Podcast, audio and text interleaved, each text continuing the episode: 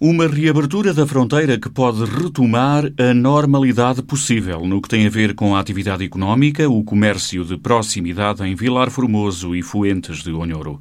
É a expectativa do vice-presidente da Junta de Freguesia da Vila Fronteiriça, Acácio Alves. Foram dias muito difíceis para os pequenos empresários daquela zona fronteiriça. Se a atividade económica já não era grande coisa, comparando com outros tempos, complicou-se ainda mais nos últimos meses. Vila Formoso perdeu bastante. Já antes também a vida não era fácil e com o encerramento da fronteira, os principais clientes de Vila Formoso são os espanhóis. E os espanhóis a não poderem passar, a não ser os que residiam cá já do outro lado, e os que tinham cá trabalho, que são uma minoria, os comércios e o turismo, restaurantes principalmente, deixaram de ter gente, tiveram que estar fechados também, mas mesmo agora, que depois de terem aberto, não tinham ainda clientes e muitos ainda que tinham em dúvida se valia a pena estar aberto.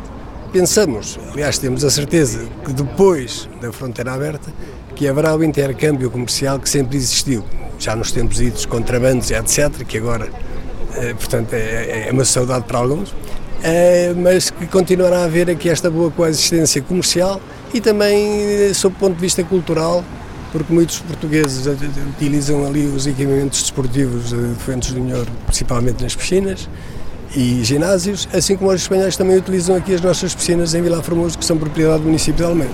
Portanto, com esta abertura de fronteiras, tudo nos leva a crer que o movimento anterior irá ser recomposto. Declarações registadas durante uma cerimónia realizada pelos municípios de Almeida e de Cidade Rodrigo, que assinalou a reabertura da fronteira de Vilar Formoso. Durante a sessão foi apresentado o projeto de criação da Eurocidade Porta da Europa, que engloba as vilas de Almeida e de Vilar Formoso, no distrito da Guarda, e as localidades espanholas de Fuentes de Onhoro e Cidade Rodrigo. O projeto Eurocidade tem como objetivo principal a apresentação de candidaturas conjuntas a fundos da União Europeia para vários setores de atividade.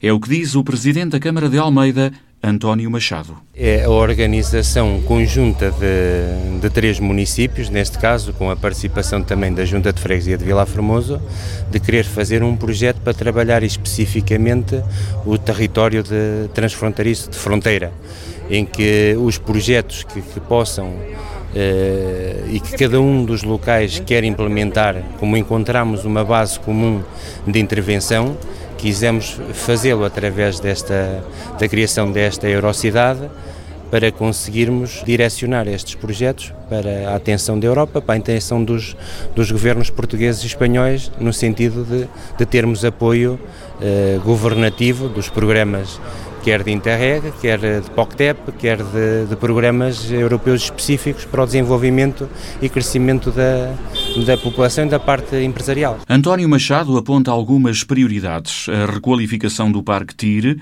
com a construção de um centro de comércio e serviços, e uma variante com ligação à autoestrada a25. Com o Governo está criada uma equipa que tem vindo a trabalhar no sentido de fazer vários projetos. Um deles, o mais importante eh, neste sentido, é a renovação do, do Parque TIR, tornar um, um equipamento que seja uma referência em termos europeus na, eh, da deslocação de veículos de mercadorias. Vai ser um projeto que vai estar junto eh, Fuentes de Onhoro e, e Vila Formoso, porque o parque tem uma parte espanhola e tem uma parte portuguesa, que queremos trabalhar em conjunto nesse sentido de conseguirmos criar sinergias aqui junto da fronteira. Projetos que podem atenuar os efeitos negativos, o chamado efeito túnel, depois de concluída a ligação à Espanha por autoestrada. Vila Formoso está com esses projetos já em andamento, de fazer a ligação que possa minimizar o impacto que vai criar a ligação da autoestrada. Esse projeto está a andar. Ainda tem receios de que a autoestrada possa ser aquele efeito túnel que Vila Formoso e Fuentes não, não desejam? Eu não tenho receios, eu tenho certezas. Por isso queremos construir estes projetos que possam de alguma forma minimizar esse impacto. As expectativas do autarca de Almeida sobre o projeto Eurocidade são partilhadas pelo alcaide de Fuentes de Onhoro, Isidoro Alanis. Nosotros pensamos que podemos optar a fondos públicos para poder crear infraestructuras y crear zonas eh, logísticas industriales que puedan crear esas eh, funciones vitales para atraer empresas. Las empresas no van a venir eh, a estas zonas tan alejadas de los vínculos económicos y políticos si no les damos las facilidades para que puedan venir. Entonces creemos que las eurociudades, eh, si la enfocamos a la búsqueda de inversiones en el territorio para dar las infraestructuras, tendremos el primer paso para atraer empresas. Nosotros pensamos que podemos optar a fondos públicos para poder crear infraestructuras y crear zonas eh, logísticas, industriales, que puedan crear esas eh, funciones vitales para atraer empresas. Este punto fronterizo hace 20 y 30 años que era el motor de, las comarcas de, Guarda y también de Ciudad Rodrigo, pues queremos que vuelva a ser eh, lo mismo, que sea un, una revitalización a través de la Eurociudad, Puerta de Europa, que creemos que con los fondos y ayuda europea podemos empezar una fase nueva que nos permita tener esperanças de sobreviver nos próximos anos. Também o alcaide de Cidade Rodrigo, Marcos Iglesias, acredita que pode ser dado um passo importante na revitalização da economia y aumento de puestos de trabajo. Cada municipio tenemos nuestros, nuestros intereses, pero en primer lugar, una de las ambiciones que creo que son conjuntas entre todos los municipios que integramos o que vamos a integrar esta aerociudad es, eh, es el, el fomento de, del suelo industrial, ¿no? por ejemplo, uno de, de ellos. Segundo lugar, el crear eh, centros de, de, formación de emprendedores y sobre todo, ¿no? que es lo que también queremos, visibilizar y atraer inversiones fundamentales y productivas a nuestros territorios.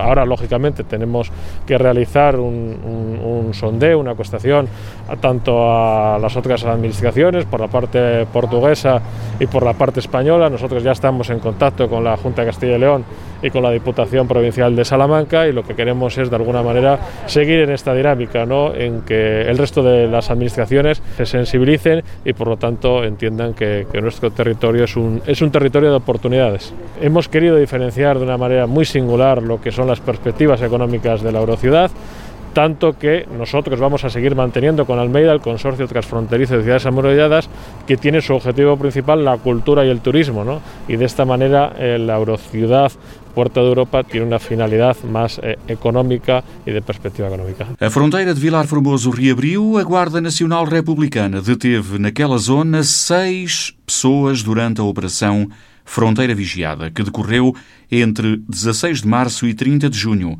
por causa da pandemia. Os seis detidos são suspeitos de permanência ilegal em território nacional, tráfico de droga e posse ilegal de armas, revelou esta quarta-feira o coronel Cunha Rasteiro, comandante da GNR da Guarda. Desta operação resultou seis detidos, essencialmente por tráfico de droga e posse ilegal de armas, eh, mas de um modo geral os cidadãos comportaram-se eh, muito bem.